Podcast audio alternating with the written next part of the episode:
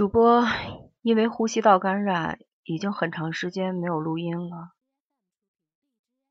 今天偶然间上线，看到平台在做《铲屎官》这个节目的征集活动，正好主播这两天也有一段小小的遭遇，所以也想在此和大家分享一下我的感受。今年二月间的一天吧，一次偶然的相见，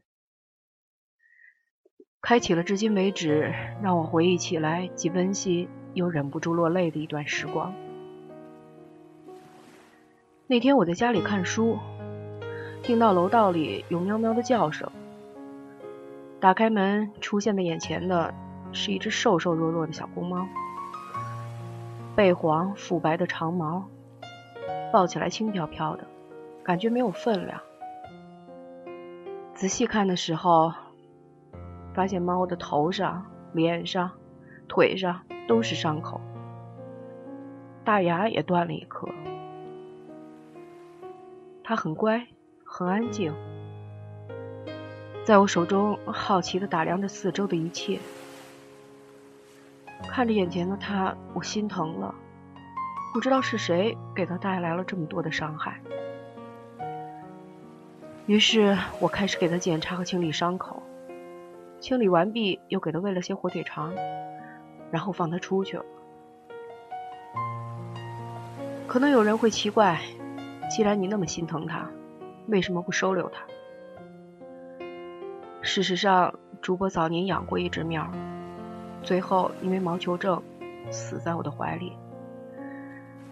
由于害怕再次经历那种痛楚，我从此不敢再养猫。但是这次看着它摇摇晃晃的身影，我不淡定了，决定由它自己选择。我敞开了家门，如果它还会来，我就收养它。于是，在接下来几天，它悠然自得地溜达到我家中，吃喝大睡之后。就正式成为了家庭成员。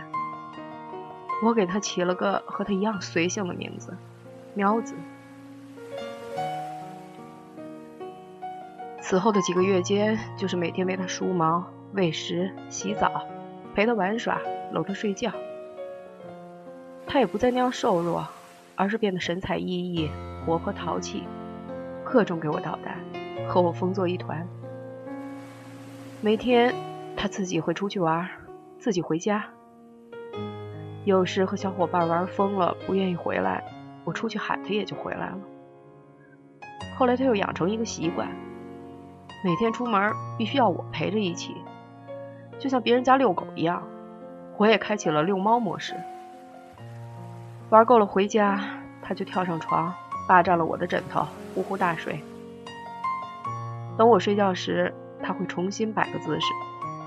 或者是把屁屁使劲的对准我的脸坐下去，再躺倒；或者是抱着我的脖子，枕着我的胳膊，小脚丫还得踹着我的胸口。于是每天连睡觉都成为长期失眠的我的一种乐趣。闻着他身上猫猫特有的味道，我忍不住每次都把脸埋在他的长毛中，贪婪的呼吸。感觉那柔软，那温存。原以为这样的日子会一直继续，谁知道端午节那天开始，发现他突然不肯吃东西了，只是喝水、睡觉，也不让人碰。两天之间迅速消瘦，看症状和以前的猫咪症状一样。于是我给他灌了一些橄榄油，帮他排泄。没想到第二天，他居然排出一根两寸多长的木头块，我吓坏了，抱着他哭了，好怕他会死掉。第二天一早，带着他去了宠物医院。然而，对于没有工作收入的我来说，全面检查治疗的费用太昂贵了，我根本负担不起。医生说，那只能对症治疗。给喵子打了葡萄糖和消炎药。在医生的建议下，我又给他买了专用恢复的 AD 罐头。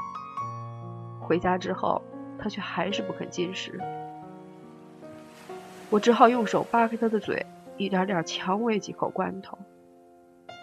更多的时候，他就是睡觉，但是精神似乎好了一点儿。只是在那几天中抱他出去玩，他就只安静地趴在单元门口的地面，不动不跑。直到那天，六月九号，一大早，他看起来精神不错，自己跑到门边喵喵叫。我看着他精神好转，心情也好了一点。我想着，猫咪都是会自我修复的。他们在外面知道自己需要什么来恢复，让他多晒会儿太阳，对他也好。这样，那一天间，喵子就一直在单元门口的花坛上晒太阳，很惬意的样子。到傍晚六点多钟，喊他回家，他却跑开了几步。那是平时，他就表示还想玩，不愿意立刻回家的意思。于是就跟他说。让他玩会儿，赶紧自己回家来。然后我就回来吃饭了。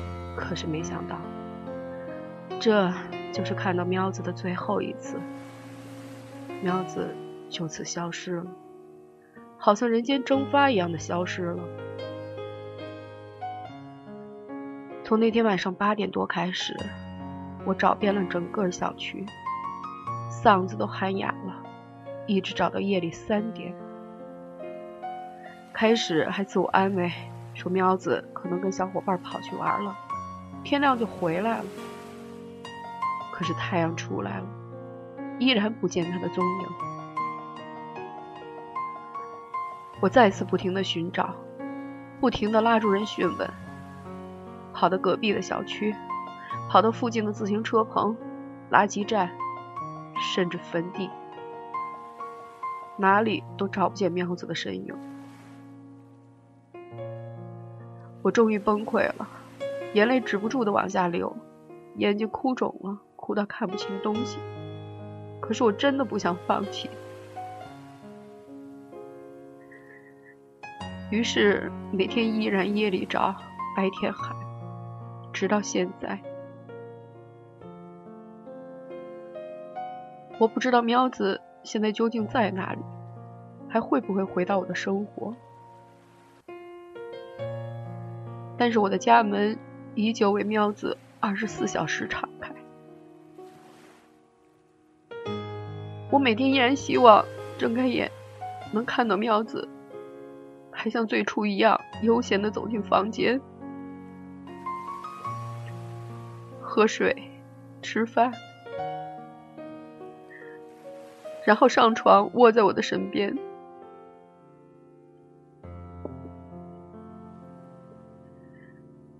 我和喵子在一起的时光，不知道以后还会不会有机会延续。但是我希望，假如您在偶然间收听到了我的这段录音，请您也为我和的喵子祈福。如果你认为，他已经不在这个世界了，请为他祈祷，祈祷他下辈子能投胎到一个给他幸福生活的家。假如您认为他还在，请您为我祈祷，祈祷喵子早日回到我的身边。谢谢。